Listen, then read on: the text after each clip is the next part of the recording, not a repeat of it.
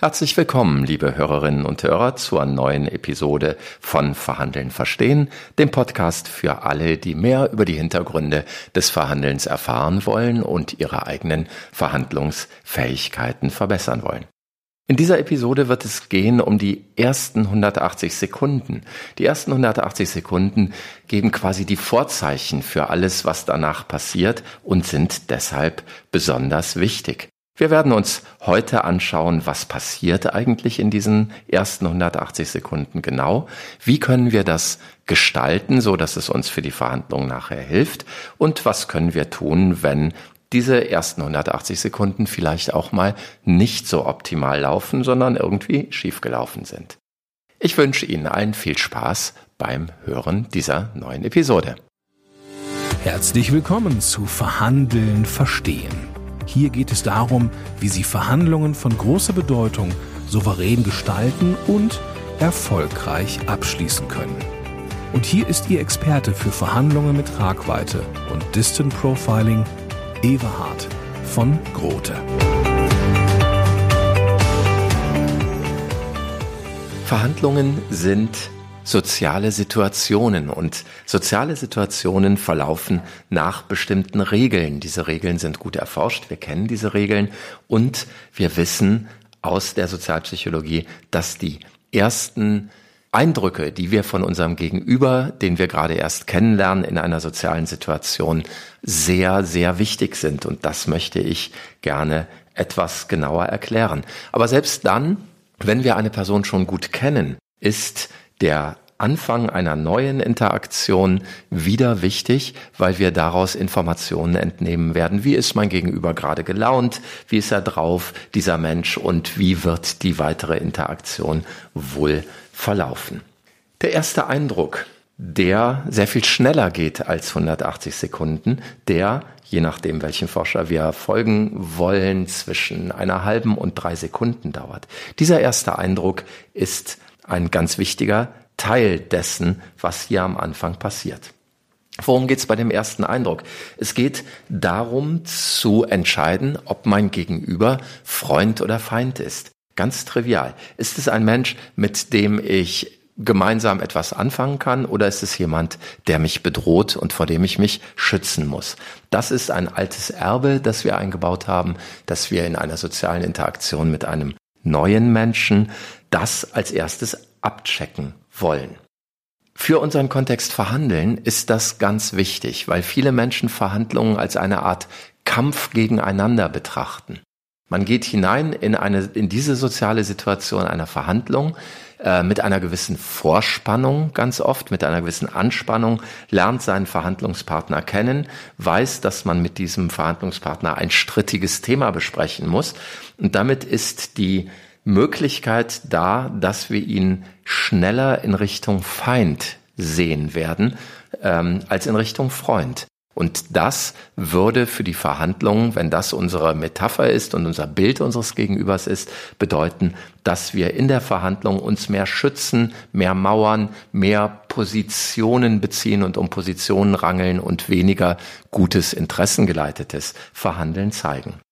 Unser Gegenüber lernt uns auch kennen Deshalb ist es aus meiner Sicht für erfahrene Verhandler ganz wichtig, und erfahrene Verhandler tun das auch, diese ersten 180 Sekunden sehr genau zu planen und zu gestalten im Sinne eines Impression Management. Wie möchte ich wirken? Welche Signale möchte ich schicken an mein Gegenüber, damit mein Gegenüber äh, mich nicht in die Feindkategorie einsortiert und dann positionsgeleitet und eben feindselig verhandelt, sondern mich als kooperativ einschätzt und als einen Menschen, mit dem man reden kann über die Dinge und kluge Wege finden kann. Das ist ja der Eindruck, den wir gerne erzeugen möchten. Unser Gegenüber macht sich von uns, genauso wie umgekehrt, ein Bild. Äh, wir bilden Hypothesen über unser Gegenüber und diese Hypothesen werden wir im weiteren Verlauf dann versuchen bestätigt zu bekommen im Sinne von sich selbst erfüllenden Prophezeiungen. Deshalb sind diese ersten Hypothesen, die wir uns bilden und die unser Gegenüber über uns bildet, so wichtig und deshalb sollten wir das nicht dem Zufall überlassen. Impression Management bedeutet für mich zu versuchen, dass mein Gegenüber mich sympathisch findet, mich kompetent findet und mich als Person irgendwie greifen kann, ähm, mich ein bisschen kennenlernen kann. Und das passiert, indem ich authentisch bin. Das wäre Impression Management. Wie geht das nun, sympathisch wahrgenommen zu werden? Die Psychologie weiß viel darüber, wie Sympathie entsteht und es sind ähm, vor allen Dingen drei Wege, über die Sympathie entsteht. Der erste Weg ist, wir mögen Menschen, die uns ähnlich sind. Ähnlich in ganz verschiedenen Hinsichten. Menschen, die uns ähnlich sind darin, ähm, wo sie herkommen. Regionale Herkunft ist ein Ähnlichkeitsstifter. Menschen, die gleich alt sind oder ähnlich alt, die Ähnliches gelernt haben, ähnlich sozialisiert sind, Menschen, die Vergleichbares erlebt haben, in einer ähnlichen Lebenssituation sind, die ähnliche Interessen haben und so weiter. Also je mehr Ähnlichkeit äh, wir bei einer Person feststellen, umso größer ist die Sympathie, die wir für diese Person in diesen ersten 180 Sekunden äh, haben werden. Ähnlichkeiten können wir betonen, indem wir den Smalltalk in bestimmte Richtungen lenken, indem wir schon vielleicht in der Auswahl dessen, wen wir in eine Verhandlung schicken, darauf achten, dass wir Menschen schicken, die den Verhandlern der anderen Seite ähnlich sind.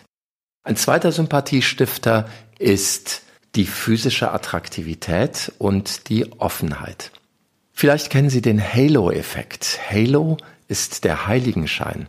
Und es ist sehr, sehr gut erforscht, dass wir schöne Menschen, physisch attraktive Menschen sehr viel positiver bewerten als Menschen, die nicht so schön sind.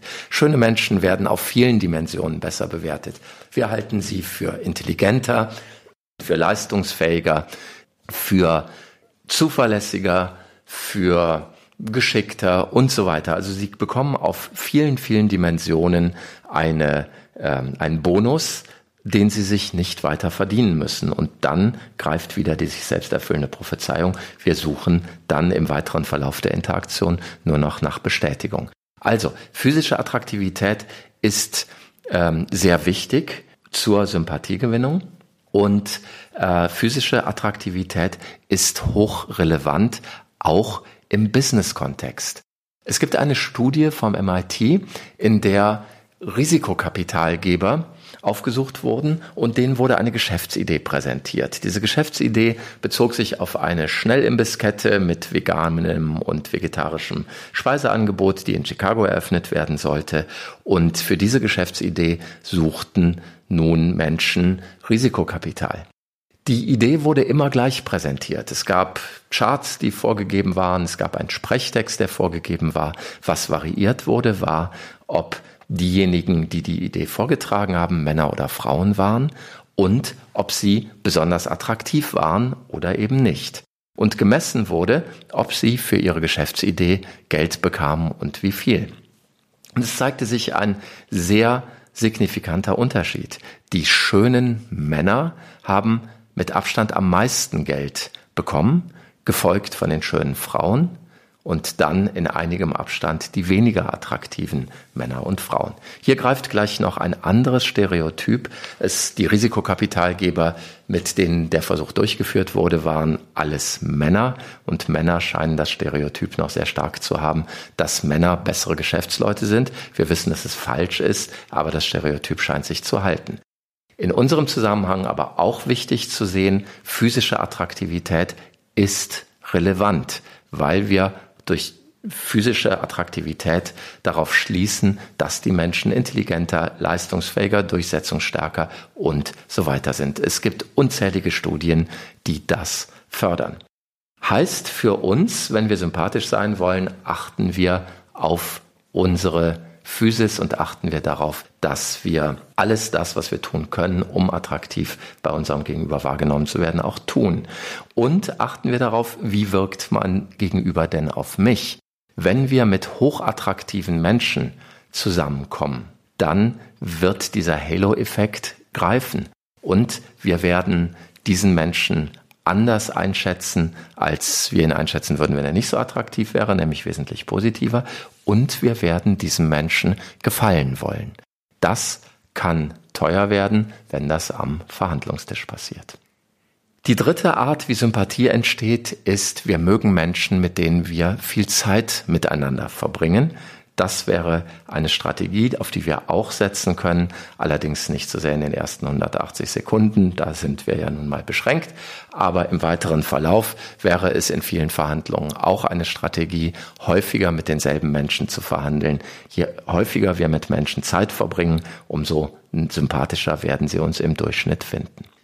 Neben der Sympathie ist in unserem Thema Verhandeln noch das Thema Kompetenz und Kompetenzzuschreibung aus meiner Sicht sehr wichtig, weil es nützt uns wenig, wenn unser Gegenüber uns zwar sehr nett findet, aber im Thema relativ inkompetent. Auch dann werden die Verhandlungen nicht gut laufen.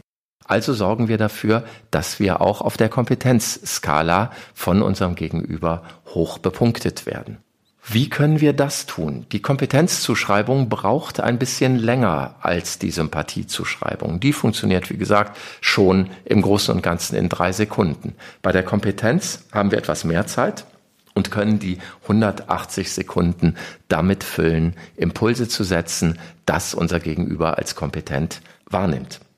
Die Dinge sind teilweise sehr trivial, aber dennoch wichtig anzusprechen. Der erste Punkt, der auf Kompetenz einzahlt, ist der Punkt Pünktlichkeit.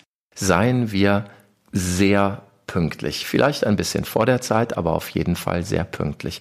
Und achten wir darauf, dass wir bitte entspannt pünktlich sind. Nicht auf den letzten Drücker, sondern entspannt pünktlich heißt auch bei der Telefonkonferenz, in dem ich, äh, in der ich meinen Verhandlungspartner kennenlerne, dass ich schon fünf Minuten vorher mein Handy ausmache, keine Mails mehr lese, checke, ob ich die richtigen Einwahlnummern habe und so weiter, so dass ich entspannt und relaxed pünktlich in dem Call sein werde.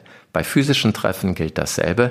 Mein Rat, machen Sie Ihr Handy zeitig genug, mindestens eine Viertelstunde vor dem Beginn einer Verhandlung aus, schalten Sie es in den Flugmodus, nicht in den Lautlosmodus, so dass Sie keine Ablenkung mehr vom Handy haben. Bereiten Sie sich nochmal auf die Verhandlung vor, indem Sie nochmal schauen, wie heißen meine Verhandlungspartner, die ich gleich treffen werde, so dass Sie sie mit Namen ansprechen können. Schauen Sie nochmal, ob Ihre Kleidung so ist, wie sie sein soll, äh, zum Anlass passend, gepflegt, sauber und ordentlich, weil das sind Dinge, an denen unser Gegenüber auch unsere Kompetenz messen wird. Der weitere Punkt, an dem unsere Kompetenz gemessen werden wird, sind unsere Arbeitsmittel. Haben wir unsere Unterlagen schön sortiert in Ordnern, Folien, wie auch immer bei uns. Ist da alles so, wie es sein soll? Haben wir einen Block, einen Stift, äh, alles parat und so, dass wir es vor uns gerade hinlegen können? Das vermittelt einen anderen Eindruck, als wenn wir irgendwelche zerknitterten Blätter aus irgendeiner, ähm, irgendeiner Tasche ziehen und versuchen, damit zu arbeiten. Der Smalltalk ist sehr sicher, sehr wichtig. Im Smalltalk werden wir unserem Gegenüber viele Informationen über uns geben in diesen ersten drei Minuten und unser Gegenüber wird da messen, wie er uns findet. Und die Informationen, die wir geben können, sollten aus meiner Sicht ein bisschen persönlicher sein als nur die üblichen oberflächlichen Themen des Wetters und der Anreise. Wenn wir das noch mit einer kleinen persönlichen Information wo wir herkommen, äh, dass das ja auch unsere Heimat ist, irgendwie sowas. Wenn wir eine kleine weitere Information geben, führt es oft dazu, dass unser Gegenüber das auch tut und wir haben direkt eine andere Gesprächsatmosphäre. Verwenden Sie den Namen Ihrer Gesprächspartner, stellen Sie Fragen und zeigen Sie Interesse. Da sind wir im Bereich Mimik und Gestik. Halten Sie Blickkontakt. Menschen mögen es, wenn wir etwa 60 Prozent der Zeit ihnen in die Augen schauen, wenn wir mit ihnen sprechen. Also starren Sie Ihr Gegenüber nicht an, sondern halten Sie einen angemessenen Blickkontakt, etwa 60 Prozent. Und zeigen Sie Ihre Handflächen. Wenn Sie selber sprechen, gestikulieren Sie ein bisschen, nicht übertrieben, aber durchaus. Und zwar so, dass Sie offene Hände zeigen. Das wird als positiv wahrgenommen und als freundlich wahrgenommen. Wenn Ihr Gegenüber erzählt, schauen Sie ihn an und nicken Sie. Geben Sie ihm das Signal, dass Sie bei ihm sind und seien Sie auch wirklich bei ihm. Das wird ihm helfen, einen guten Draht zu Ihnen zu finden, indem Sie einfach nur Interesse zeigen. Eine ganz wichtige Botschaft senden Sie damit, wie Sie mit Ihrer Stimme umgehen. An Ihrer Stimme wird Ihr Gegenüber unter anderem auch messen, wie selbstsicher sie sind und das zahlt wiederum auf die Kompetenz sehr stark ein. Welche Stimme sollten wir benutzen? Wir sollten vom Klangbild, vom Klang unserer Stimme her das untere Drittel der Klaviatur benutzen. Also da darf ein bisschen Bass mitschwingen und wir sollten von der Sprechgeschwindigkeit her darauf achten, dass wir nicht zu schnell werden. Wenn die Stimme in die mittlere Stimmlage geht und wir schneller sprechen, ich mache das jetzt mal, wenn ich so in der mittleren Stimmlage bin und sehr schnell spreche, dann wirkt das für mein Gegenüber ein bisschen anstrengend, das mögen wir nicht so gerne hören, deshalb gehe ich da jetzt auch wieder raus und spreche wieder etwas langsamer und etwas tiefer. Das wirkt auf unser Gegenüber in der Regel deutlich positiver und deutlich selbstsicherer. Wenn es denn so ist, dass Sie von sich wissen, dass Sie mit Ihrer Stimme gerade in stressigen Situationen und der Start einer Verhandlung ist eine stressige Situation. Wenn Sie von sich wissen, dass Sie da mit Ihrer Stimme ein Problem haben, in dieser Indifferenzlage, wie man sie nennt, zu bleiben und Ihre Stimme oft schrill wird, hoch wird, sich vielleicht überschlägt sogar, dann rate ich dringend dazu, daran zu arbeiten. Wenn Menschen sehr hoch sprechen, mit der Kopfstimme sprechen, also im oberen Drittel der Klaviatur unterwegs sind, dann nimmt ihnen das ganz stark Punkte in Richtung Kompetenz, dann werden diese Menschen einfach nicht ernst genommen. Und das ist schade, wenn wir nur aufgrund einer Fehlbedienung unserer Stimme von unserem Gegenüber nicht richtig ernst genommen werden. Wenn Sie wissen, dass Sie dieses Problem haben, arbeiten Sie daran. Das alles können wir tun in den ersten 180 Sekunden und das bedeutet auch, dass wir bitte ein Konzept haben für diese 180 Sekunden. Wenn wir mit unseren Kunden Verhandlungsdrehbücher entwerfen, wenn wir Verhandlungen planen, dann gehört die Gestaltung der ersten 180 Sekunden immer mit dazu. Das heißt, wir reden darüber, was wird angezogen, welche Kleidung ist an, äh, ist, ist passend zu dem Anlass, äh, worüber wird der Smalltalk geführt werden, was sind die Punkte, die da schon gesetzt werden sollen. Äh, wie stark soll Sympathie gefördert werden? Wie stark soll Kompetenz gefördert werden? Und wie soll das erreicht werden? Das alles gehört zu einer guten Planung einer Verhandlung wichtig mit dazu, weil in diesen ersten drei Minuten die Vorzeichen gesetzt werden, wie bei einem Musikstück die Vorzeichen, ob das Stück in Moll oder in Dur gespielt werden, diese Vorzeichen stehen ganz am Anfang und das sind genau unsere ersten 180 Sekunden.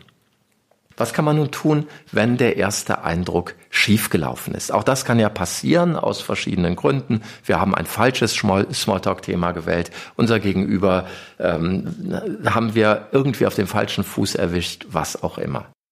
Wir können einen ersten schlechten Eindruck durchaus revidieren, allerdings nur über die Zeit. Was wir dann versuchen sollten, ist mehr Zeit mit dieser Person zu verbringen, mehr Interaktion und mehr Kontakt zu haben. Und wenn wir viel Kontakt zu einem Menschen haben äh, und diesen Kontakt wieder positiv gestalten, dann wird irgendwann dieser erste Eindruck auch überschrieben werden. Menschen, die Sie schon lange kennen, da spielt der erste Eindruck, den Sie von diesen Menschen hatten, heute keine große Rolle mehr, sondern da ist vielleicht eher wichtig, was war denn beim letzten Mal, als ich ihn getroffen habe? Also da würden wir diesem sogenannten Primacy-Effekt des ersten Eindrucks, der ein sehr starker ist, den Recency-Effekt des letzten Eindrucks, was war denn das letzte Mal, entgegensetzen. Der Recency-Effekt ist schwächer, aber da. Und wenn wir die Chance haben, mit jemandem viel Zeit zu verbringen, dann wird darüber erstens normalerweise die zugeschriebene Sympathie steigen und zweitens können wir damit auch einen schlechten ersten Eindruck ein Stück weit ausbügeln. Ja, liebe Hörerinnen und Hörer, das waren ein paar Impulse zum Thema erste 180 Sekunden und was können wir tun, um diese Zeit zu gestalten. Ich würde mich sehr freuen über Feedback, über Anregungen, über Fragen, über Wünsche für weitere Episoden. All das können Sie mir schreiben auf unserer Landingpage www.verhandeln-verstehen.de und ich freue mich sehr darüber, wenn Sie sich für unseren Newsletter dort eintragen. Dann bekommen Sie ein paar mehr Hintergrundinformationen und andere wichtige Informationen rund um das Thema Verhandeln. Also besuchen Sie bitte unsere Landingpage www.verhandeln-verstehen.de und tragen Sie sich für den Newsletter ein. Ich bedanke mich dafür, dass Sie mir Ihr Ohr geliehen haben, wünsche Ihnen allzeit gute Verhandlungen und alles Gute. Tschüss, bis zum nächsten Mal.